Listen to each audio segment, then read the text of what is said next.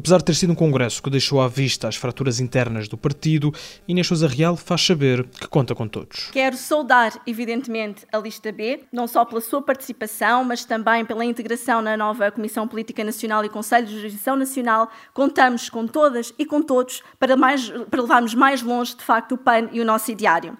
Reeleita de forma convincente, a porta-voz do PAN não tardou a virar a mira para o governo. Aliás, temos assistido nas últimas semanas, qual novela, a casos e casinhos, que despontaram com o caso do, do, do despedimento de Alexandra Reis na TAP. Temos visto maior discussão entre quem estava ou não numa casa de banho, de quem entre tem fome e precisa de comer, entre quem não tem teto, em quem não tem ferrovia para chegar ao centro de saúde. Inês Sousa Real apresenta por isso aos militantes o caderno de encargo para o próximo mandato.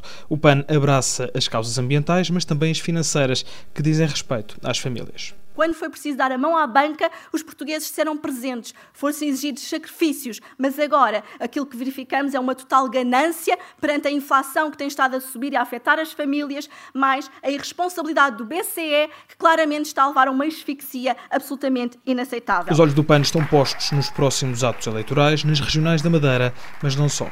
Já anda aqui há uns meses nas eleições na região autónoma da Madeira. E Joaquim, que nunca te falta voz.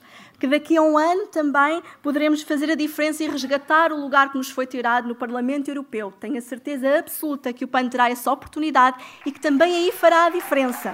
Que nas regiões autónomas dos Açores iremos fazer o mesmo. A noite de Inês Sousa Real, reeleita porta-voz do PAN, teve 97 votos a favor e derrotou de forma convincente a oposição de Nelson Silva.